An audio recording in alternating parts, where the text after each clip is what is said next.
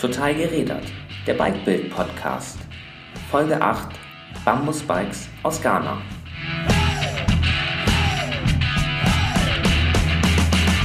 Es klingt wie ein modernes Märchen. Tue Gutes und verdiene damit Geld. So oder so ähnlich lässt sich das Geschäftsmodell von Maibu beschreiben.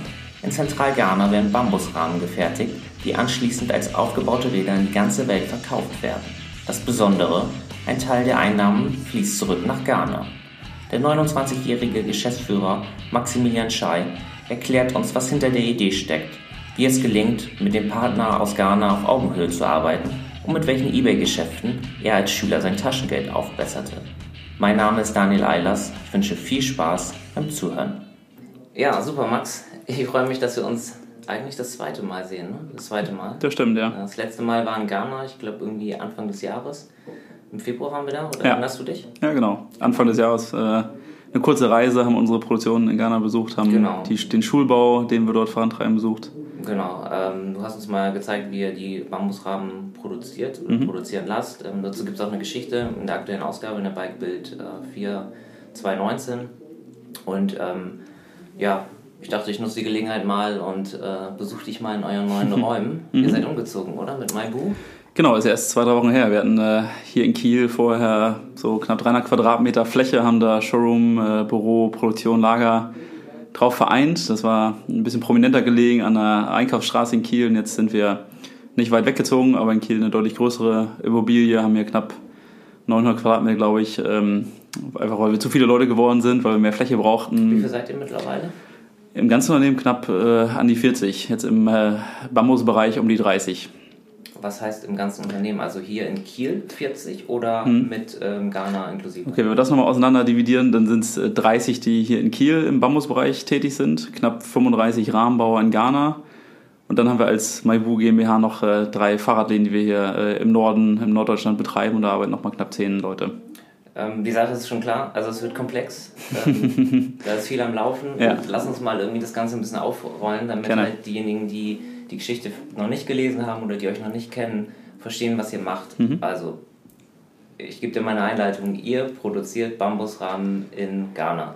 Das Exakt. Ist, das ist erstmal äh, ein Satz. Ja. Wie kam es dazu und wie, ist die, wie geht die Produktionskette weiter? Kann man die Räder hier in Deutschland kaufen? Vielleicht ja. du einfach mal so eine kleine Gerne. Einleitung geben. Also wir haben 2012 begonnen, Jonas und ich gemeinsam. Wir sind zwei Gründer von Maibu, äh, haben damals studiert in Kiel hier, äh, beide BWL studiert, äh, waren Anfang 20, also ich glaube Jonas war 19, ich war 20. Und wir hatten die Idee, dass wir uns gerne, äh, dass wir gerne was gründen wollen, dass wir uns gerne selbstständig machen wollen, auch schon während des Studiums, aber mit dem Anspruch, dass wir irgendwas machen wollen, was mehr ist als nur äh, im Zweifel Geld verdienen oder eine Firma schnell hochziehen, dann verkaufen. So, das war der Anspruch. Kann ich da gleich mal kurz Klar. anhaken? Andere in dem Alter würden halt von ähm, Semesterparty zu Semesterparty äh, sich trinken. Das haben wir nebenher auch manchmal gemacht. Aber äh, also ich glaube, das ist einfach in uns angelegt, dass wir da Bock drauf haben und hatten immer damals schon, äh, bei mir war schon während der, der Schulzeit, dass ich selbstständig was gemacht habe, immer so im Bereich irgendwie äh, Online-Handel, äh, hatte einen Ebay-Shop, habe da Sachen verkauft, habe da mein erstes Geld mit verdient, schon äh, in meiner Jugend. was hast du ähm, verkauft? Ganz am Anfang Fußballposter aus der Brau Sport, die ich äh, mit einem Kumpel damals aussortiert habe und äh, jedes Poster hat immer so 5 Euro gebracht ungefähr. Äh, und habe da immer so mir jeden Monat 200, 300 Euro Taschengeld verdient und dann ging das weiter und irgendwann waren es primär PC-Spiele und äh, DVDs und solche Geschichten. Das ging damals noch. Heute geht ja alles dann noch über Codes oder Sachen, die man online runterlädt. Damals gab es noch richtig physische Produkte und die habe ich eingekauft und wieder verkauft. Ganz simpel eigentlich. Und habe da so während des Abis mein Geld verdient. Und äh, hatte immer vor, mich selbstständig zu machen. Das war eigentlich schon in meiner Jugend klar. Und äh, habe dann Jonas getroffen und äh, er hatte eine ähnliche Einstellung und hatte Lust darauf. Und dann. Dann habt ihr nach einer Idee wahrscheinlich gesucht, ne? Ja, ich würde sagen, wir sind dann damals mit offenen Augen durch die Welt gelaufen, haben geguckt, ob, ob, ob irgendwas auf uns zukommt, was wir spannend finden. Und was eben auch den, ja, irgendeinen Mehrwert hat, der, der, der uns catcht, auf den wir Bock haben, der jetzt nicht eben nur irgendwie eine neue App bauen ist. Das wäre damals vielleicht der klassische Weg gewesen vor sieben Jahren. Und parallel hatte ich einen guten Kumpel, Niklas, der war in Ghana damals für ein Jahr, hat sich da in einem sozialen Projekt äh, um Malariaaufklärung in Zentral-Ghana gekümmert und hat mir eines Abends ein Bild geschickt über Facebook von einem Fahrrad, was ein, ein Ghana dort aus Bambus gebaut hat, so in Eigenbauweise. Und hat gesagt, guck dir das mal an, das habe ich in der Stadt in Kumasi damals, da warst du ja auch mit. Äh, ähm, ich habe es da gesehen und äh, wie findet ihr das? Wäre das nicht was, was man ähm, aus dem man was machen könnte und das vielleicht nach, nach Deutschland, nach Europa bringen könnte? Und das war eine Idee, die erstmal für uns total abwegig war, weil wir nicht so super viel Ahnung von Bambus hatten, auch nicht von Westafrika oder Afrika oder schon gar nicht von Ghana und äh, wir waren Fahrrad du und Jonas, ihr wart wahrscheinlich davor noch nicht in Afrika. Ne? schon, aber nicht in Westafrika zumindest und jetzt keine Afrika-Experten. Also ich fand Afrika immer einen spannenden Kontinent, wo man den ja sehr differenziert sehen kann. Das ist ja nicht ist ja wie jetzt, wenn man Europa sagt, das ist ja nicht alles ein Land, sondern es sind ja verschiedenste Arten von Ländern und auch äh, Bedingungen, die es so gibt. Aber ich fand es aber einen spannenden Kontinent grundsätzlich und äh, hat, hatte immer eine Affinität dahin. Aber wir waren keine Experten und, und top waren wir auch keine, muss man ehrlich sein, damals keine Fahrradexperten. Also wir sind Fahrrad gefahren, aber es war nicht klar, dass wir mal in der Fahrradbranche irgendwann landen. So. Aber wir fanden die Idee eben super spannend, weil die eben vieles mitbrachte damals schon. Also wir fanden den internationalen Kontext mega spannend, also da in Ghana was zu machen, aber auch eine aus der Idee, irgendwas zu machen, was dann über irgendwie unseren lokalen Umkreis in Kiel hinausgeht. So, das ist ja jetzt auch so, dass wir die Räder überall hin verkaufen in Europa mit verschiedensten Partnern, Händlern, Distributeuren, Kunden in Deutschland, Österreich, Schweiz, UK, ähm, mittlerweile Tschechien, Belgien, Holland, verschiedenste andere Länder.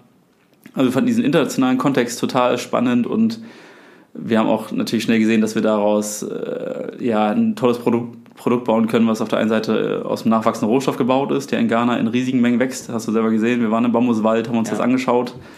Äh, gleichzeitig äh, Kannst du vielleicht mal erklären, ähm, wie man diesen Bambus dann tatsächlich irgendwie, ähm, äh, wie sagt man, also äh, abholzt? wie man den erntet, ja. Ja, ab, ja, genau, weil das ist ein Gras, das hast du mir Genau. äh, ziemlich zeitnah erklärt Ja. und eben kein Holz, was viele Genau. nicht wissen. Also es ist eine, ist eine Grasart, aber eben eine sehr große. Ähm, Und die Ernte ist eigentlich recht simpel. Also der Bambus wächst in der Natur dort, in großen Mengen wird eigentlich wenig genutzt und da wird mit den einzelnen Communities vor Ort gesprochen und äh, geklärt, äh, was darf man ernten, was nicht und äh, dann wird äh, ein Preis äh, verhandelt, der bezahlt wird und dann ist der Weg eigentlich total simpel, dass man mit einer Machete losgeht und äh, sich einzelne Bambusstangen anschaut in so einer Bambuspflanze. Die ist ja sehr groß, also die sind 20 Meter hoch, die Stangen. Äh, und in einer einzelnen Bambuspflanze sind ja verschiedenste Stangen irgendwie drinne. Das heißt, man guckt sich dann an, was braucht man, welche Durchmesser braucht man, ist die Stange gerade genug, dass man sie gut nutzen kann für Fahrradrahmen. Und dann geht man mit einer Machete hin und erntet die einzelnen Stangen dort raus. So, und der Vorteil ist der, oder das Schöne ist, der Bambus wächst dann wieder nach. Weißt du, wie lange dieser Prozess dauert? So zwei bis drei Jahre. Also man sagt so zwei Jahre, bis die Höhe wieder erreicht ist, die der Bambus vorher hatte und dann noch ungefähr ein Jahr, damit die Wandstärke äh, nachzieht und der Bambus wieder so ist, dass man ihn gut ernten kann. Weil es ja nicht nur die, das Durchmesser, der Durchmesser, wenn entscheidend ist, dass wir die Rahmen, dass wir aus den Bambusstangen Rahmen bauen können, sondern eben auch die Wandstärke, dass die stark genug ist. Genau. Und dann wird der Bambus getrocknet, äh, mehrere Wochen und äh, dann eben äh, für den Bau der Rahmen genutzt. Mein erster Gedanke war, als ich gehört habe, ähm, da ist jemand, der ähm, Fahrradrahmen aus Bambus herstellt. Hält das überhaupt oder ist das überhaupt sicher und kann das funktionieren? Ja. Ähm, wie kommt man auf die Idee, ähm, einen neuen, ein neuer Werkstoff eben gerade nicht, äh, es ist ein ziemlich alter Werkstoff, aber wie kommt man auf die Idee, in einer Branche, wo es Carbon gibt, wo es Aluminium gibt, wo es Stahl gibt, bewährte Werkstoffe, die in hoher Qualität auch gefertigt werden können, da eben ein ganz neues Modell zu implementieren wollen? Das ist ja schon, schon ein bisschen irre, muss man sagen? Naja, es war so, dass, äh, dass es am Anfang schon so war, dass die meisten Leute, die mir das erzählt haben, die fanden das witzig und cool, aber erstmal abwegig, dass das was werden kann. So. Und wir wussten natürlich am Anfang auch nicht, wie viel Potenzial hat das, sondern wir haben erstmal an die Idee geglaubt, weil wir eben das cool fanden, Bambus zu nutzen, der ein toller technischer Rohstoff ist. Das wussten wir so. Also wir wussten, dass sich das nie irgendwo durchgesetzt hat. Bambus als Rohstoff für Fahrradrahmen wurde ja schon auch vor 100 Jahren mal getestet, aber es hat sich nie durchgesetzt. Das wussten wir, aber wir wussten, dass der Werkstoff technisch perfekt ist, dass er ökologisch ist, dass wir dann ein soziales Projekt mit verknüpfen können und dass es auch noch cool aussieht. So, und das war unsere Basis. Wir waren selber begeistert von dem Produkt und haben einfach überlegt, ähm, oder haben uns gesagt, wir testen das mal so lange, bis wir merken, gibt es da Resonanz auf dem Markt oder nicht. Weil wir dachten, wenn wir davon mega begeistert sind und viele Leute um uns herum auch, dann könnte das eben auch was sein, was auf, auf, auf dem Fahrradmarkt Anklang findet. Also wir sind da nicht so strategisch rangegangen, dass wir uns jetzt überlegt haben, weiß nicht, ähm, es gibt da Alu, Carbon, äh, Titan, Stahl. Äh, hat da Bambus eine Chance? Sondern wir haben eher überlegt, ähm, vom Bambus aus ein toller Werkstoff, ein tolles Produkt. Wir können eine tolle auch, eine, auch ein tolles Umfeld kreieren Ja, also mit dem Projekt in Ghana, haben gesagt, das lohnt sich. Ihr So. von Anfang an das Produkt geglaubt, ne? Ja, also wir waren selber begeistert und haben dann, äh, waren aber eben nicht, waren nicht äh, tausendprozentig sicher, gibt es dafür einen riesen Markt, äh, sondern waren sicher, es gibt einen Nischenmarkt und haben uns überlegt, kann der groß genug werden oder nicht. Und haben es dann einfach ausgetestet. Einfach aus der eigenen Begeisterung raus, dass wir es cool fanden. Eine Idee zu haben ist ja das eine. Es gibt, glaube ich, viele Leute, die gute Ideen haben da draußen. Aber um eine Idee umzusetzen, braucht man Geld. So, es gibt diese Fernsehserie Die Hütte der Löwen. Ja. Da wird es ja immer ganz anschaulich gemacht, ähm, wie investiert wird. Ähm, ihr wart, seid dann ja auch auf die Suche gegangen nach einem Investor. Habt doch jemanden gefunden, ähm, Hans-Helmut Schramm. Ja. Ähm, wie seid ihr auf den gekommen? Ähm, also der ist relativ früh dazugekommen, schon nach ein paar Monaten. Äh, da standen wir gerade vor der Frage, wie finanzieren wir jetzt den ersten Prototypbau in Ghana. Vielleicht noch ein Satz, damit das verständlich ist. Also wir haben ja ein soziales Projekt in Ghana als Partner, die unsere Rahmen für uns bauen oder mit uns gemeinsam bauen. Und zu dem Zeitpunkt war es so, dass wir den ersten Kontakt hergestellt hatten nach Ghana. Das heißt, über Niklas, der diese initiale Idee reingebracht hat, haben wir dann angefangen, angefangen zu recherchieren, haben dann ähm, ein anderes Projekt in Ghana gefunden, auch in, in der Ashanti Region in Ghana, äh, das Yonso Project und Kwabena Danzo als Gründer, die hast du auch kennengelernt, als wir sie besucht haben. Und äh, die Frage war, wie entwickeln wir jetzt irgendwie einen Prototypen, wie bringen wir das zu einer Marktreife und dafür braucht man erstmal Geld. Und dann haben wir uns in unserem Umfeld umgeschaut und äh, dann gibt es Hans Helmut, den du auch kennengelernt hast, ähm, Hans Helmut Schramm, der ein mittelständisches äh, maritimes Unternehmen hat mit, glaube ich, mittlerweile 500 Mitarbeitern Ja. und dort sein Geld verdient und äh, wir den über private Kontakte kennen und der schon vor ein paar, ein paar Jahre vorher mal zu mir gesagt hat, wenn du mal eine gute Idee hast, komm mal zu mir und ähm, wenn das äh, was Sinnvolles ist, dann helfe ich äh, dir und finanziere das mit. So, und dann sind wir mit der Idee zu ihm hin, haben gesagt, wir wollen, muss nochmal Revue passieren lassen, Anfang 20, 19, 20 irgendwie so, mit einem Studium sind wir zu ihm hin und haben gesagt, wir wollen äh, Fahrräder aus Bambus in Ghana bauen und das auf dem Markt hier verkaufen. Wir brauchen so 8000 Euro, glaube ich, haben wir damals gedacht, äh, für die ersten Prototypen haben das dann zwei Stunden mit ihm diskutiert und er hat gesagt, ähm, wahrscheinlich braucht ihr ein bisschen mehr Geld. Wir haben uns dann auf, glaube ich, etwas über 30.000 geeinigt für das erste Jahr mit dem Deal, dass wir arbeiten und er gibt diese 30.000 Euro und äh, wir gucken mal, wo wir dann hinkommen. Also ob wir es bis zum serienreifen Produkt schaffen, das war die Idee. Und dann, ja, Mit Hans Helmut habe ich ja auch gesprochen. ja, Und ähm, der, der trägt das Herz äh, echt auf der Zunge. Mhm. Und der hat, der hat folgenden Satz gesagt. Ähm, er hat gesagt, als ich die beiden Jungs gesehen habe, war mir klar, dass die nicht finanzierbar sind. Das ist natürlich ein, wenn man, wenn man ihn kennt, weiß man, dass er das eigentlich als Kompliment meint. Aber das ist natürlich ein harter Satz. Ne? Das ist so, als, als stelle ich mir vor, mein Chef sagt zu mir, ja, ich finde dich eigentlich ganz gut, aber irgendwie gebrauchen kann ich dich eigentlich nicht. Also das ist ja... Er hat ja noch einen zweiten, das den Satz äh, weitergeführt, oder? Ja, er hat den Satz noch weitergeführt und hat gesagt, er war aber ähm, äh, von euch begeistert und dann auch von der Idee oder er hat an euch geglaubt. Ähm, aber es ist schon hart, so einen Satz zu hören, oder? Wie geht man damit um? Also ich glaube, er, Also er, hat den- er hat den Satz nicht so klar zu uns gesagt damals. Ja, Aber ich würde auch mal sagen, von den objektiven Kriterien, die es damals gab, gab es eine gute Chance, dass es auch scheitert. Weil, nochmal, wir waren Anfang, wir waren im dritten Semester des Studiums und wir äh, hatten eine Idee, die recht komplex ist, mit einem sehr hochpreisigen Produkt, mit einem Werkstoff, den es auf dem Markt damals noch nicht gab, mit der Idee, das mit einem sozialen Projekt in Ghana gemeinsam zu machen, mit einer super komplizierten Lieferkette. Und ich sag mal, damals hätte es auch eine gute Chance gegeben, dass das scheitert. Also wenn so eine Idee mir jetzt heute einer erzählen würde, dann würde ich auch sagen, äh, tolle Idee, aber könnte auch gut daneben gehen. Das heißt, äh, ich glaube, er hatte damit nicht ganz unrecht. Wir wussten damals schon oder hatten eine Idee, wie wir das umsetzen wollen und wussten auch, dass wir Fähigkeiten mitbringen, die, glaube ich, wichtig sind, mit denen man das umsetzen kann, Jonas und ich. So, wir hatten immer die Idee, dass wir das auch schaffen können und dass das realistisch ist, dass es was wird. Aber ich würde sagen, objektiv hat Hans Helmut wahrscheinlich damals auch, auch recht, dass die Idee äh, für die meisten, und so war es ja auch, nicht finanzierbar wäre. Also keine Bank hätte uns damals auch nur ein Euro gegeben. Das hat Jahre gedauert, bis wir die ersten Bankdarlehen bekommen haben. Jetzt finanzieren die Banken das alles hier, was, wir, was du hier siehst, auch das ganze Lager, weil man super viel vorfinanzieren muss. Äh, aber damals hätte das niemand anders finanziert, glaube ich. Also, warum ich das eigentlich erzählt habe, ist, ähm, ich finde es erstaunlich oder sogar bemerkenswert, weil da jemand ähm, an euch geglaubt hat, aber gar nicht mal so davon überzeugt war, dass das äh, eventuell ein Business werden könnte für ihn. Ähm, Ja. Und trotzdem, äh, wenn man jetzt sieht, was daraus geworden ist, er hat mir auch gesagt, ähm, ihr seid das erste Jahr, ähm, habt ihr erstmal eine positive Bilanz, du hast gesagt, die Fahrradverkäufe ziehen ähm, stark an, ihr seid umgezogen, größere Räumlichkeiten, habt mehr Leute eingestellt. Also wirklich eine Erfolgsgeschichte, die aber ein bisschen Zeit gebraucht hat. Und ähm, deswegen finde ich das wirklich bemerkenswert, dass er etwas geglaubt hat, euch die Zeit gegeben hat und ähm, dass das Ganze jetzt halt die Früchte trägt. Hast du sonst Freunde oder Bekannte, die in, so einem, in der Start-up-Szene sind, auch ein, ähm, ein Business hochziehen wollen, die mit ähnlichen Herausforderungen zu kämpfen haben? Ja, klar, wir sehen das hier in Kiel öfter gerade, weil es hier keine klassische Investorenszene gibt oder auch wenig Business Angel, die Geld geben. Und äh, da waren wir schon immer so ein Ausnahmefall, auch mit, mit äh, viel Glück, dass wir Hans Helmut äh, damals gefunden haben, weil eben genau äh, die Problematik der Finanzierung für uns gewesen wäre, die ganz viele andere Unternehmen hier haben. Also wir sehen hier ganz viele Unternehmen, die dann entweder abwandern, die dann nach Hamburg gehen oder nach Berlin gehen oder die im Zweifel auch eben niemanden finden, der ihnen die Zeit gibt, das, also das, das Produkt gleich marktreif zu entwickeln, auszutesten und dann ähm, ja, und, und, und Unternehmen diese Bedingungen zur Verfügung stellen. Da hatten wir totales Glück, weil gerade bei so einer Idee bei uns, die am Ende schon ja erstmal ein bisschen Kapital braucht, bis man überhaupt ein Produkt hat, was an den Markt gehen kann, aber dann vor allem auch in der Folgezeit das Wachstum mitzufinanzieren, das macht er jetzt immer noch. Also er steht immer noch im Zweifel neben uns, wenn wir, ähm, wenn wir ein Bankgespräch haben, als der Garant, der auch dafür sorgt, dass wir am Ende unsere Darlehen zurückzahlen, so als der, der ein großes Unternehmen hat und irgendwie da mit seinem Wort dafür gerade steht. Das braucht man, sonst hat man Probleme, sonst hätten wir viel langsamer wachsen können oder hätten andere Wege gehen müssen oder hätten mehr Anteile abgeben müssen an andere Investoren oder äh, Business Angels und so hatten wir, hatten wir das Glück, dass wir ganz in Ruhe wachsen konnten, unsere eigenen Entscheidungen treffen konnten, er uns immer unterstützt hat, aber ich sag mal, äh, nicht reinredet in Entscheidungen, die wir irgendwie operativ treffen, sondern wir uns immer Rat holen können, er uns immer unterstützt und das jetzt über viele Jahre, das, was nicht selbstverständlich ist, was ich bei vielen anderen hier auch sehe, die sich da viel schwerer tun oder auch am Ende die Firma beerdigen mussten, weil sie eben niemanden gefunden haben, der es mitfinanziert ich glaube, er selbst hat gesagt, er hat euch, glaube ich, als Freunde bezeichnet in dem Gespräch, was ich mit euch hatte. Das ist ja eigentlich auch echt ein schönes Kompliment, oder? Ja, also wir sind da äh, jetzt sieben Jahre lang einen super engen Weg gemeinsam gegangen und haben da, haben da eine richtig tolle Beziehung zu ihm aufgebaut. Mhm.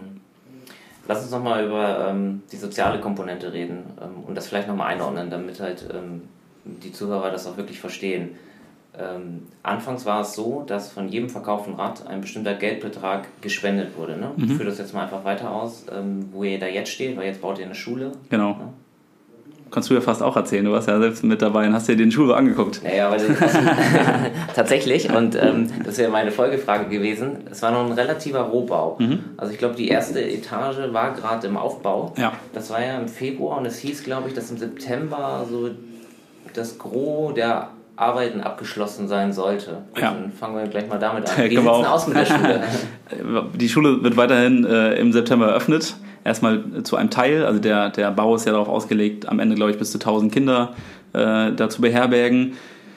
Also die Idee ist, dass die Verantwortung für diese Schule in ghanaischer Hand liegt. Das war von Beginn an die Idee. Der Traum dieser Schule ist auch der von Quavna, unserem Partner in Ghana und dem Yonso Project, und unsere Idee war es immer, sowohl mit der Schule als auch mit dem Workshop, der vor Ort ist, dass das in ghanaischer Hand ist. So, das ist der Weg, wie wir glauben, auch wie sich ein Land wie Ghana sinnvoll entwickeln kann, indem wir nicht als Europäer hingehen und sagen, macht das mal so und so und unser Geld nehmen und sagen, wir schenken euch das jetzt, aber dafür macht ihr das so und so, sondern wir wollen eine äh, gute, auf Augenhöhe basierende Beziehung, Geschäftsbeziehung auch am Ende haben. Das war immer die Idee. So. Diese Schule, wie gesagt, ist in ghanaischer Hand, wird dort, äh, die ganzen Personalentscheidungen werden da getroffen, auch am Ende der Betrieb wird dort gesteuert. Wir helfen zum einen mit finanziellen Mitteln, also ein großer Teil aus den Erlösen, die in Ghana erwirtschaftet werden durch den Bau der Fahrradrahmen, fließt in diese Schule. Äh, und on top spenden wir über den EV, also wir haben einen Verein hier in Deutschland gegründet, auch nochmal relativ viel Geld jedes Jahr dorthin, was wir über Unternehmen, Privatpersonen einsammeln oder über Mitglieder dieses Vereins. Die Schule soll mit den ersten, glaube ich, äh, vier Klassen in diesem Jahr eröffnet werden und dann wird die Schule Step by Step weitergebaut. Das ist jetzt der Ansatz. Und die Idee war zu sagen, eine Schule, die hochwertige Bildung liefert, die äh, weltoffene Schüler am Ende entlässt, die auch mit Kontakten hier in Deutschland, in den USA, in UK, also mit Partnerschulen. Wir haben zum Beispiel eine hier in Nordorf, den Timo, den Schulleiter, Schulleiter hast du ja auch kennengelernt. Aber mit, mit, mit Kontakt in die ganze Welt dafür sorgt, dass die Kinder ähm, äh, selbstbewusst, äh, eigenmotiviert äh, ihr Schicksal in die eigene Hand nehmen, wenn sie aus der Schule kommen und dann eben Lehrer, Politiker, Unternehmer, äh, was auch immer werden. Das ist die, die, die Grundidee.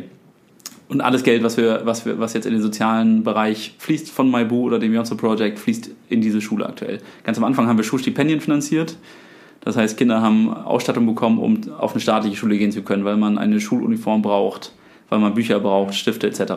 Aber irgendwann haben wir gesehen, dass diese staatlichen Schulen eben äh, ja, schlecht funktionieren, die Ausstattung schlecht ist, Lehrer schlecht bezahlt und unmotiviert sind und äh, haben dann entschieden, dass es zwar gut ist, wenn man über ein Stipendium Kinder in diese Schulen bekommt, aber dass es viel besser wäre, wenn man eine Schule zur Verfügung stellt, die für Kinder aus den Familien, die sich nichts leisten können, kostenfreie Bildung in sehr hoher Qualität anbietet. So. Macht ihr das transparent? Also ähm, nochmal, also es ist komplex, hatte ich ja schon gesagt, Ja. und um es nochmal klar zu machen, in Ghana werden ähm, die Rahmen aufgebaut, Mhm. dort schafft ihr Arbeitsplätze, sozialversicherte Arbeitsplätze. Ja. Ähm, also ihr unterstützt die Region dort direkt vor Ort. Dann werden die Rahmen nach Kiel direkt ne, verschickt. Exakt, genau. Und hier werden die Räder aufgebaut und auch von hier dann eben verschickt, wenn Ja. jemand ein Rad gekauft hat. Ähm, wie, wenn ich jetzt ein Rad kaufe, dann kaufe ich ein Rad, kriege ein Rad von euch. Ähm, weiß ich dann, wie viel ähm, von meinem von dem Kaufpreis in Projekt XY fließt. Ja. Also ist das nachvollziehbar für mich als Käufer? Oder sagt ihr Mhm. einfach, wir tun was Gutes, aber wir sagen nicht, wo jetzt welches Geld hingeht, Ja. sondern verlasst euch auf uns. Also wir sind glaube ich, relativ transparent, äh, aber man kann das nicht so einfach runterrechnen, dass man sagt, bei diesem Modell ist jetzt exakt dieser Betrag, der am Ende in den Schulbau fließt. Also wir können es immer grob äh, ausdifferenzieren, was da am Ende bei rumkommt. Also wir wissen ja, was kostet ein Rahmen, wie viel Geld fließt dahin. Also am Ende ist es so zum Beispiel bei einem Rad für 1500 Euro, das ist so ein Modell, was wir haben. Ähm, äh, da fließen ungefähr am Ende um die 250 Euro nach Ghana. So, davon müssen aber in Ghana auch äh, ja, bestimmte Sachen finanziert werden, kleine äh, Aluteile in Ghana, die im Rahmen verbaut werden, ähm, davon muss Arbeit bezahlt werden und so weiter. Und die Erlöse, die dann überbleiben, fließen in den Schulbau. Das ist der eine Weg. So, dann gibt es noch den EV, den wir haben, und da ist ganz klar, jeder Euro, der in diesen EV fließt, also jemand, der klasse spenden will, oder Unternehmen, die was Gutes tun wollen und wissen, wissen wollen, dass das Geld eins zu eins in ein sinnvolles Projekt fließt, die können an den EV spenden und da können wir ganz exakt eins zu eins sagen, auch am Ende des Jahres, wo ist das Geld verwendet worden oder wo nicht. Bei den Rahmen, bei den Fahrrädern ist es etwas komplexer, weil eben am Ende Erlöse, die in Ghana erwirtschaftet werden, durch den Bau der Rahmen diesen Schulbau finanzieren. Mhm. Ist wieder komplex, deshalb, also wie du richtig sagst, es ist kein einfach, es ist nicht super einfach. Also wir haben am Anfang versucht, das runterzubrechen, um zu sagen, pro Rahmen ein Schulstipendium. Aber so einfach ist es nicht. Und das ist auch, dann ist das Geld auch nicht gut angelegt. Da war das Problem am Ende, dann gibt es verschiedene Arten von Schulstipendien, dann können wir im Zweifel pro Rahmen nur eins finanzieren, weil wir das so versprochen haben. Dann will aber jemand eine weiterführende Schule besuchen und das Stipendium ist achtmal so teuer. Was machen wir jetzt?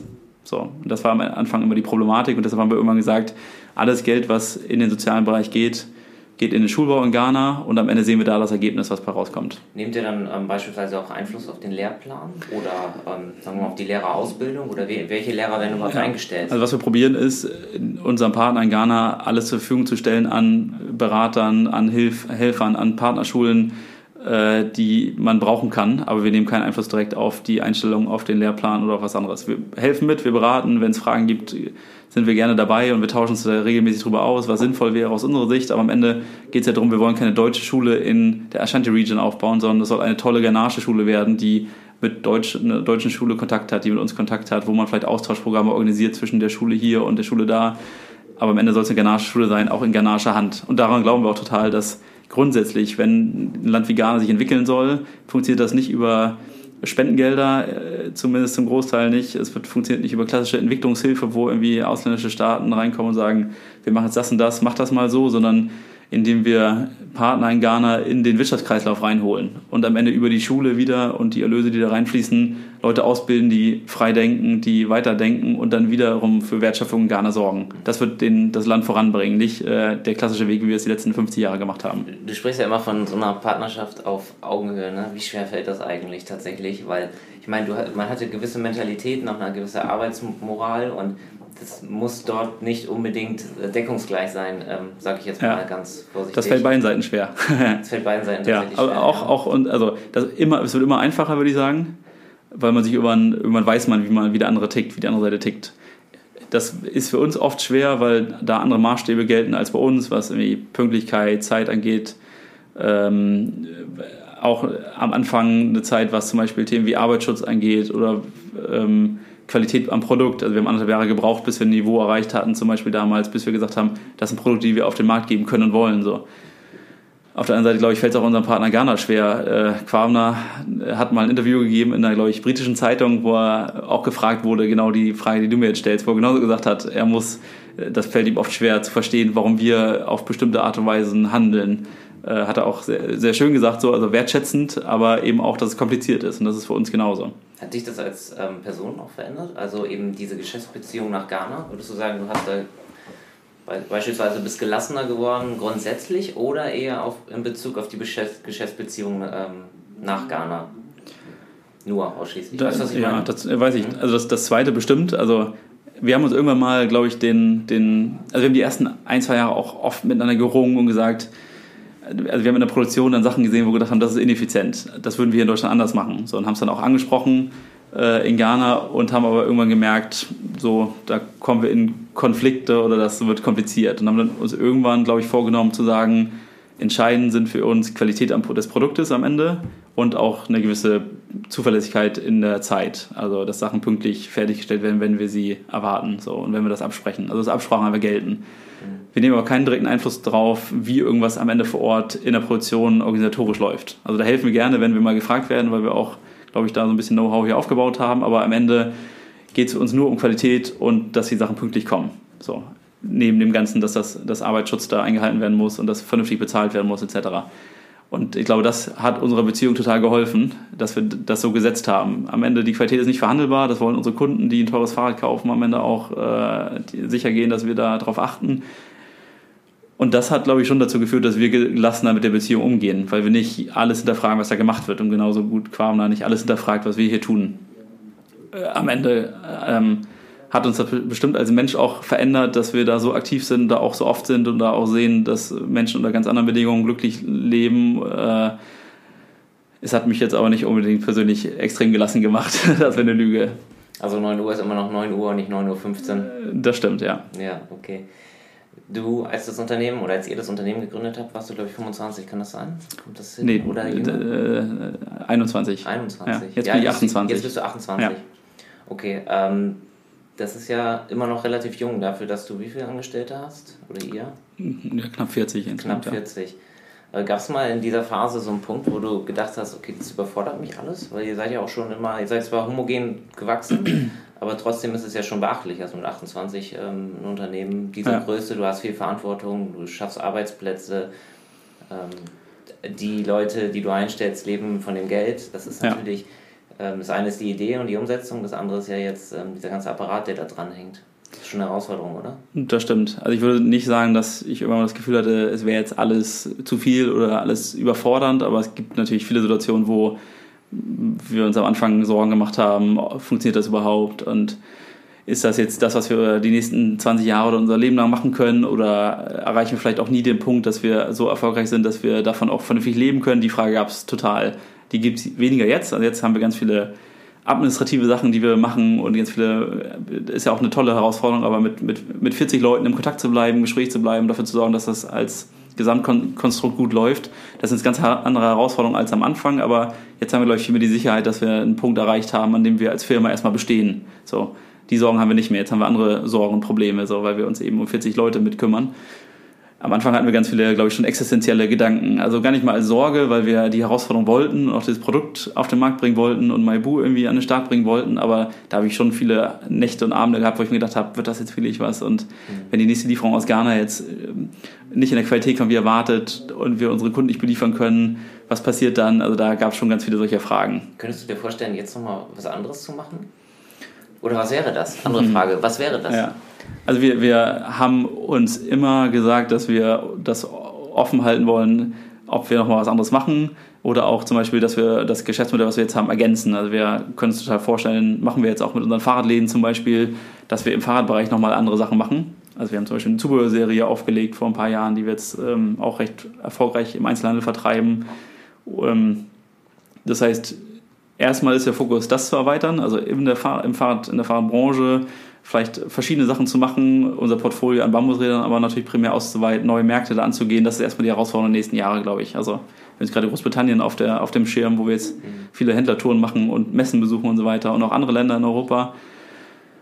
Langfristig können wir uns schon auch vorstellen, auch noch was anderes zu machen, aber nicht als Ersatz. Ich würde jetzt nicht sagen, Maibu gibt es da nicht mehr, sondern das ist jetzt, glaube ich, ein Konstrukt, was aktuell mit uns gut funktioniert, irgendwann glaube ich auch ohne uns funktionieren kann. Aber das ist jetzt auf die lange Sicht gedacht. Also die nächsten Jahre haben wir noch mega Bock, wo willst du was denn, zu machen. Oder wo wollt ihr? Wir müssen mal im Plural sprechen, weil Jonas ja auch Geschäftsführer ist. Ja. Ähm, wo wollt ihr denn in fünf Jahren stehen? Also ich glaube, die nächsten fünf Jahre ist unsere Zukunft auf jeden Fall bei, bei Maibu von Jonas und mir äh, mit, mit voller Kraft. Also wo wollt ihr mit Maibu Ich weiß, ja, genau, das wollte ich nur erstmal sagen. Okay. Äh, und das Ziel ist erstmal, dass wir uns nochmal stärker auf dem deutschen Markt oder deutschsprachigen Markt etablieren. Das ist unser Kernmarkt. Also wir haben viele neue Modelle, die wir jetzt gerade auf den Markt bringen, auch in den nächsten Jahren noch planen. Äh, das ist ja ein ganz dynamischer, spannender Markt gerade. Das heißt, erstmal uns hier nochmal weiter zu etablieren, den Rohstoff Bambus nochmal bekannter zu machen in Deutschland, dass jeder, der ein Fahrrad kauft, sich auch damit auseinandersetzt zumindest. Das wäre ein Ziel. Und dann haben wir das Ziel, einfach verschiedene Märkte anzusprechen in Europa. Also am Ende wollen wir keine Marke sein, die nur in Deutschland Bekanntheit hat oder Deutschland, Österreich, Schweiz, sondern die auch darüber hinaus eigentlich als die Marke für Bambusräder in Europa steht. Das ist das Ziel. Wir haben jetzt kein, kein super konkretes Ziel, wie viele Räder müssen wir jetzt in fünf Jahren verkaufen. Ähm, ich glaube, da gibt es das Potenzial, auf jeden Fall eine gute vierstellige Menge zu verkaufen im Jahr, so in der Nische, die, in der wir sind. Wenn wir es irgendwann mal schaffen, das ist auch ein Ziel, Bambusrahmen in Ghana herzustellen, äh, noch deutlich effizienter und schneller als jetzt. Und da gibt es ein paar Techniken, die wir im Kopf haben, dann und die Rahmen dadurch deutlich günstiger machen als jetzt, dann könnte ich mir vorstellen, dass man eben auch nochmal deutlich höhere Stückzahlen irgendwann anpeilt. Also wenn man das eben so macht, dass man einige standardisierte Räder hat mit einfacher gebauten Rahmen als jetzt in Ghana, die vielleicht sogar in Ghana N montiert werden, können wir vielleicht auch nochmal im Massenmarkt ein bisschen äh, Marktanteile erringen. Aber dann wird tausende Optionen gerade. Äh, also in Deutschland größer werden, erfolgreicher werden, vielleicht noch ein bisschen günstiger werden bei bestimmten Rädern. Das ist aber eher in der Frist fünf bis zehn Jahre, würde ich sagen und verschiedene Märkte in Europa äh, erobern. Das ist gerade der Ansatz. Und gleichzeitig in Ghana, und das ist ja der zweite Teil, der muss immer dazukommen, wollen wir, dass unsere Schule äh, ja, jetzt wächst und an den Start geht und erfolgreich wird. So, das wird eine riesen Herausforderung. Also eine Schule für am Ende vielleicht tausend Kinder oder mehrere hundert auf jeden Fall dazu haben. Das ist ja nicht so, dass man das irgendwie einmal baut und dann läuft das. Und am Ende ist es mindestens genauso große Verantwortung wie unser Unternehmen hier oder das Projekt in Ghana irgendwie erfolgreich zu halten weil am Ende da Kinder zur Schule gehen, für die wir auch eine Mitverantwortung haben, wenn wir dieses Projekt mhm. mit anstoßen. Und das wird ein Riesenfokus die nächsten Jahre sein, auch über unseren Verein, den wir haben, äh, das zu begleiten, das zu unterstützen, auch finanziell zu unterstützen, da auch mal auszuhelfen, wenn es dann mal zu Problemen kommt und vor allem auch dafür zu sorgen, dass es genug Sparringspartner gibt, die mit Fachwissen dort unterstützen, wie eben unsere Partnerschule hier in Nordhof. Was mich mal interessieren würde, wie ist denn die Resonanz aus der Fahrradbranche? Also ich meine das jetzt nicht despektierlich, aber ja. ihr seid ja schon ein Nischenprodukt. Also ja. da kann man so sagen. Oder ja. ein Exot, sagen wir es mal so. Ja, ein Exot wollen wir gar nicht mehr so richtig sein. Das probieren wir eigentlich okay. abzulegen, weil wir eigentlich okay. Tolle Argumente haben, warum Bambus eben Werkstoff ist, der kein Exot sein sollte, sondern äh, eine gute Alternative einfach sein sollte. Also wir sind vielleicht nicht perfekt für das leichteste Rennrad mit Bambus. Äh, wir sind auch nicht so günstig wie ein Alurahmen, aber Bambus hat ganz tolle technische Eigenschaften, wie dass er super stabil ist, dass er äh, super gut dämpfend ist, dass ähm, er super robust ist, äh, dass er total wetterbeständig ist. Also Eigenschaften, die daraus ein gutes Fahrrad machen, dass wir eben kein, äh, kein Exot sein wollen, sondern dass wir eine ernsthafte Alternative sein wollen. Wenn du jetzt auf die Fahrradbranche anspielst, da glaube ich, finden das super viele Leute cool. Also wir kriegen ganz viele tolle Resonanzen von vielen Partnerfirmen, von Unternehmen, die sagen, ihr macht genau das Richtige. Ich glaube jetzt nicht, dass wir von irgendwem als ernsthafter Wettbewerber äh, angesehen werden. Ähm, das nimmt aber, glaube ich, zu, dass Leute uns ernst nehmen. Ich glaube, am Anfang haben das viele Leute auch ein bisschen belächelt. Mhm. Mittlerweile sehen aber viele Leute auch, dass das ein ernsthaftes Unternehmen mit tollen Fahrrädern geworden ist und äh, viele nehmen das schon ernster als noch vor ein paar Jahren. Mhm. Ja, cool. Lass uns mal jetzt auch über das Produkt selbst reden. Wir haben jetzt viel über eure Geschichte gesprochen, die ja. ist euch wichtig. Und das ist auch, glaube ich, wichtig, um das ähm, Produkt zu verstehen und, und, das, was damit zusammenhängt. Ähm, aber ihr verkauft ja Fahrräder. Ne? Korrekt. So ist es ja. ja. Was habt ihr denn für Räder im Angebot? Mittlerweile haben wir eine sehr breite Palette. Also wir können fast jeden Kunden bedienen, der sich für irgendein Bambusrad interessiert, weil wir von City Cruisern über klassische City Trekkingräder über äh, Fitnessbikes bis zu verschiedensten E-Bikes mittlerweile ähm, eine super breite Produktpalette entwickelt haben. Also die Idee wäre immer schon vor ein paar Jahren zu sagen, alles was ähm, Kunden nachfragen in entsprechender Menge, das entwickeln wir bis zu dem Punkt, dass wir es verkaufen können. Und das Ziel war auch, dass wir sagen, eigentlich jeder, der einen Bambusrahmen an seinem Rad gerne hätte, dem wollen wir eine Alternative bieten. So, das heißt, wir haben nicht gesagt, wir bauen irgendwie nur zwei Modelle in zwei Größen, weil das irgendwie am effizientesten ist und verkaufen die möglichst günstig, sondern wir wollten lieber, dass wir jedem Kunden sein Lieblingsrad bauen. MyBoo heißt im Englischsprachigen ja auch umgangssprachlich mein Liebling. Äh, und das war immer der Ansatz zu sagen, äh, wir gehen auf Inversierung und bieten jedem Kunden ja, wirklich ein total inversiertes Traumrad an, was er gerne hätte. Am Anfang haben wir begonnen einfach nur mit tatsächlich zwei Grundmodellen, eins mit Kettenschaltung, eins mit Namenschaltung und haben daraus dann ein Portfolio entwickelt aus jetzt, glaube ich, fast 20 verschiedenen Modellen mit verschiedensten Rahmen, Geometrien, Rahmenhöhen, Rahmenarten äh, die man auch nochmal individualisieren kann. Wenn ich jetzt Bambus-Interessent wäre, Ja. kannst du mir mal vier Vorteile nennen von euren Bambusrädern gegenüber halt normalen Rädern und zwei Nachteile? Ja.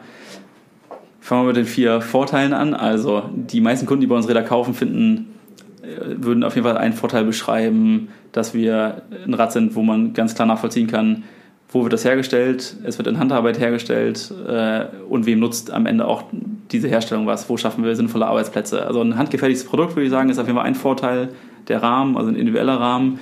Zweitens konkretes soziales Engagement in Ghana, dass jemand mit gutem Gewissen dieses Rad fahren kann und weiß, wo wurde es hergestellt. Das ist vielen Leuten mittlerweile ja bei vielen Produkten wichtig.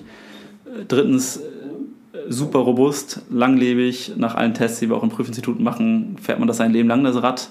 Viertens, tolle technische Eigenschaften, das heißt vor allem tolles Fahrgefühl. Also sehr gut dämpfend an den richtigen Stellen, mit der richtigen Steifigkeit durch die Verbindungen, die wir aus Handfasern machen. Bevor du zu den zwei Nachteilen kommst, das kann ich tatsächlich bestätigen. Ich konnte ja auch schon Räder von Ja. euch Tests fahren und ähm, das ist wirklich der Eindruck, dass es sich sehr ähm, komfortabel und tatsächlich sehr weich fährt. Ja. Also wenn man das den Rohstoff in der Hand hat, denkt man, der ist sehr hart und Ja. widerspenstig. Aber ähm, wenn du drauf sitzt und ähm, fährst, ist, äh, ist es ein ganz anderes Gefühl. Und, Ja.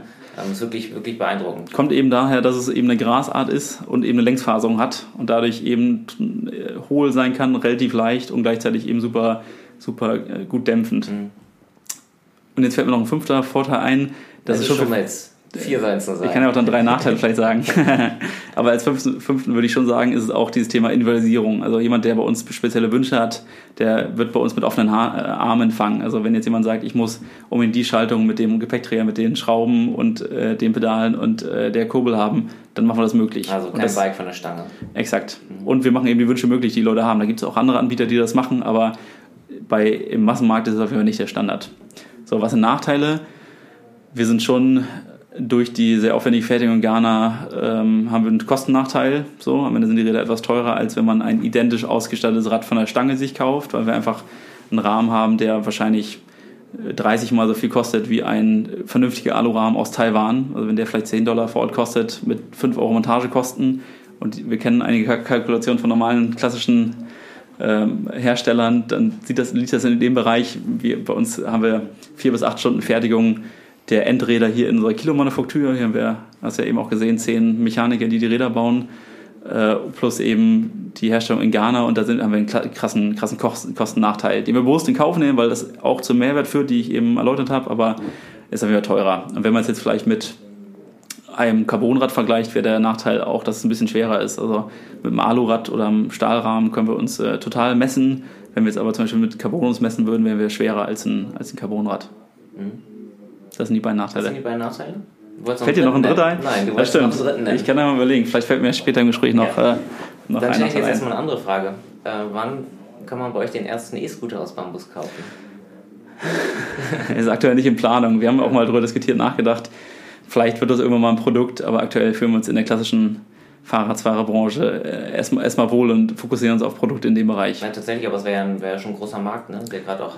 Wär's, klar. Also äh, wir müssen, glaube ich, nicht der First Mover da sein, der den best, besten E-Scooter rausbringt und dann noch aus Bambus, sondern wir können da mal warten, wie sich der Markt sich entwickelt und wenn das irgendwann mal wirklich äh, relevant wird und sich verstetigt, äh, dann könnte es auch sein, dass wir da mal eine Alternative anbieten. Aber aktuell haben wir echt noch so viel Potenzial im Fahrradbereich und so viele Modelle, die wir noch bringen wollen und so viele Sachen, die wir da noch machen können, dass wir uns erstmal darauf fokussieren. Wann fährst du das nächste Mal nach Ghana? Gibt es schon einen Plan? Ähm, ja, planen sie aktuell grob Oktober. Äh, vielleicht kommst du ja auch mit. Äh, Na, schauen wir mal. Schauen wir mal. da wird die Schule in Ghana nach aktuellem Stand eröffnet. Oder da soll die Eröffnungsfeier sein. Die Eröffnung ist schon ein bisschen früher. Und da ist der aktuelle Plan, dass wir dann hinfahren. Okay, cool. Also wir fahren ja in der Regel immerhin, wenn es irgendwas Neues zu entwickeln gibt oder wenn, äh, wenn ja, es irgendwas zu entscheiden gibt vor Ort. Äh, und jetzt ist eben dann. Das ist ja dann das dein viertes Mal, dass du da warst. Nee, schon ein paar Mal öfter. Ich glaube, das Okay. sechste, siebte Mal irgendwie so in dem Dreh. Wir teilen es immer ein bisschen auf. Mal fährt Jonas, mal fahre ich, mal fährt jemand anders. Äh, aber wir wir schaffen es schon so, dass wir einmal im Jahr, dass jeder mindestens ein bis zweimal im Jahr eigentlich da ist. Ist auch wichtig, um den Kontakt zu halten. Also WhatsApp, E-Mail, Telefon geht alles, ist auch gut, aber ist schon wichtig, sich mal zu sehen. Du hast ja wahrscheinlich so viel um die Ohren, ne? Kommst du da eigentlich selbst noch zum Fahrradfahren oder wie implementierst du das Fahrradfahren in deinen Alltag? Ja, mittlerweile, ich wohne so knapp fünf Kilometer vom Büro entfernt, eine tolle Strecke am Kanal entlang. Äh, Der Nordostseekanal ist ja bei uns hier um die Ecke. bis zum Büro und äh, probiere eigentlich sehr regelmäßig den, Fahrrad, den, den, den, den Arbeitsweg per Fahrrad zu fahren. Nutzen immer diverse unterschiedliche Modelle aus dem Showroom bei uns, weil es auch gut ist, wenn ich alle Modelle mal kenne. Das heißt, ich habe tatsächlich kein äh, Rad, was ich jeden Tag fahre, sondern äh, nutze jeden Tag ein anderes Rad und schaffe es eigentlich äh, relativ häufig mittlerweile, äh, die Arbeitsstrecke zu fahren. Hm, Das aber ist mein- Und am Wochenende arbeitest du auch noch? Oder? Manchmal ja, aber wir Das probieren ist ja so auch. ein Vorteil, was man hat, ne? Ja, Als also Selbstständiger. ich sag mal, mit den Gedanken ist man nie ganz weg oder bin ich nie ganz weg. Äh, es ist nicht so, dass wir jetzt auch am Wochenende zwölf Stunden im Büro sitzen. Wir haben öfter mal Messen, wir haben auch mal Veranstaltungen am Wochenende. Klar, dann arbeiten wir auch. Äh, ansonsten ist auch immer, bin ich immer verfügbar im Zweifel, äh, auch am Wochenende, weil wir auch Leute haben, die ja hier auch arbeiten, am Samstag zum Beispiel, äh, für Rückfragen oder für dringende Sachen. Aber ich probiere schon oder wir probieren äh, auch uns Freiräume zu geben von der Arbeit, weil das hier ein Marathon ist und kein Sprint. Also wir machen das jetzt schon sieben Jahre und wir wollen das noch sehr lange weitermachen und müssen da eine gute Balance finden. Das ist nicht einfach und das fiel mir auch die letzten Jahre schwer, weil wenn man mit voller Leidenschaft seiner seine Passion nachgeht, äh, und das machen wir hier, ähm, dann, äh, dann, dann ja, ist das eher so, dass man sich übernimmt, als dass man sich hier zur Arbeit tragen muss. Aber ähm, ich glaube, mittlerweile haben wir da einen guten, guten Mix gefunden. Wie viel Fahrradbauer und wie viel Unternehmer steckt in dir, wenn du das austarieren müsstest? Das ist eine, eine gute und komplizierte Frage. Ähm, mittlerweile würde ich sagen, vielleicht 50-50. Äh, also Jonas macht bei uns den, den, den technischen Part. Der würde wahrscheinlich äh, 70% Fahrradbauer, 30% äh, Unternehmer, hast du es genannt, sagen. Bei mir ist vielleicht 50-50, würde ich sagen. Wir haben eine krasse Leidenschaft für Fahrrad entwickelt die letzten Jahre. Äh, relativ schnell dann auch schon. Ich habe davon erzählt, wir sind als fast Laien gestartet ins Business und äh, finden jetzt aber das, das Thema, das Produkt mega und die Branche total cool. Das heißt, jetzt würde ich sagen, auch mindestens 50% Fahrradbauer, aber ich glaube, uns trägt auch diese Grundidee zu sagen, ein nachwachsender Rohstoff, ein faires Produkt, was toll hergestellt ist, mit ja auch sozialem Engagement konkret, äh, das ist schon das, was in uns drin steckt. Und das Fahrrad ist dann äh, das Produkt, was am besten dazu passt, auch zu dieser Grundidee in einer ganz tollen Branche, die wachsend ist, wo immer mehr Menschen auch wieder erkennen, dass Fahrradfahren irgendwie cool ist und Spaß macht und dass auch ein tolles Produkt ist, was nicht nur praktisch sein muss. Aber er steckt eben auch der, glaube ich, schon der klassische Unternehmer in uns, der einfach äh, ja, Bock hat, mit dieser Gesamtidee was zu machen. In diesem Raum ist es fast so warm wie in Ghana, würde ich sagen, oder? Vielleicht sogar noch wärmer, ich weiß es nicht. Deswegen, lass uns mal zum Ende kommen. Ähm, wir haben typischerweise am Ende ein kleines Entweder-Oder-Spiel. Da musst auch du durch, so leid mir das tut. Ich bin gespannt. Ähm, du kriegst zwei Alternativen und du musst dich für eine entscheiden. Ja. Dann wollen wir mal anfangen. Kiel oder Hamburg? Äh, schon ganz klar Kiel. Wir sind auch manchmal gerne in Hamburg, aber Kiel ist unser Zuhause und auch das, wo unsere Firma perfekt hinpasst. Lieber Max oder Maxi? Beides gut. E-Bike oder unmotorisiert? Da ich jetzt immer über die Hochbrücke über den Kanal fahre, lieber E-Bike, aber ich quäle mich auch manchmal auf dem normalen Rad. Schöner finde ich normale Räder. Helm oder nicht Helm? Helm. Wind oder Berge? Wind. Wir kommen von der Küste. Wind, auf jeden Fall. Jetzt es schwer. Alu, Stahl oder Carbon? Ich würde sagen, wenn, dann Stahl. E-Commerce oder Händler? Beides, aber auch ganz klarer Fokus auf Händler, weil das wichtig ist für unsere Produkte, die einfach komplex sind, die erklärt werden müssen, die man Probe fahren möchte. Influencer oder Printanzeigen? Sag jetzt Auch. nichts Falsches. Auch beides schon mehr Fokus auf Online-Marketing und Influencer aktuell. Okay. Und äh, letzte, letzten beiden Alternativen: festangestellt oder frei? Für unsere Mitarbeiter, Für dich. für mich. Also, wir sind hier fest angestellt. Das ist die einzige Firma, für die wir arbeiten. Deshalb würde ich sagen, macht das auch Sinn, dass wir hier fest angestellt sind. Und frei würde ja bedeuten, dass wir vielleicht in verschiedensten Orten für verschiedenste Unternehmen, Institutionen arbeiten. Das nicht. Also fest angestellt. Okay. Vielen Dank, Max. Oder Maxi? Wie du magst, du darfst geht ja entscheiden. äh, für das Gespräch. Ich glaube, dein Kollegen nennt dich Maxi, deswegen bin ich auch drauf gekommen. Ja, die meisten, ja, das stimmt. Ja, ist mir aufgefallen, als wir in Ghana waren. Ja, Ähm, vielen Dank für das Gespräch. Ich bedanke das mich auch. zweite dann schon, ähm, nachdem wir in Ghana waren, hat mir viel Stimmt. Spaß gemacht. da haben wir auch Ähm, ein tolles Video im Bambuswald gemacht. Also vielleicht, wer sich das nochmal anschauen möchte. Ja, genau, das findet ihr auf unserer ähm, Facebook-Seite unter Videos. Dann muss man wahrscheinlich ein bisschen suchen, weil es ein bisschen her ist. Das stimmt, ja. Aber ich kann es auch äh, unter dem Podcast verlinken. Und ähm, wen die ganze Geschichte dann nochmal interessiert, der liest dann die Reportage in der aktuellen Bikebild Das stimmt. 4219. Und ähm, ich wünsche euch weiter viel Erfolg. Ich glaube, das ist echt eine gute Sache, schöne Geschichte, dass halt wirklich nicht nur einer davon profitiert, sondern ähm, offensichtlich sehr viele. Und Das ist das Ziel, ähm, ja. wir haben uns das ja angeguckt vor Ort. und ähm, das ist schon wirklich sehr authentisch, so wie du es erzählst und es macht Spaß, das zu verfolgen. Danke. Ansonsten lade ich gerne jeden auch nochmal ein, sich äh, bei uns zu informieren. Wir haben knapp 100 Händler in, in Deutschland. Ihr könnt überall ein Rad äh, von uns äh, Probe fahren oder auf unserer Website eine Probefahrt vereinbaren, laden wir ihn ein. Oder wer Fragen hat, auch innerlicher Art, auch mal wegen äh, kritischer Art, äh, sich gerne bei uns zu melden. Da sind wir immer offen und äh, dankbar für. Also, wer Bock auf Bambus hat, guckt es euch an. Ähm, viel Spaß dabei. Danke.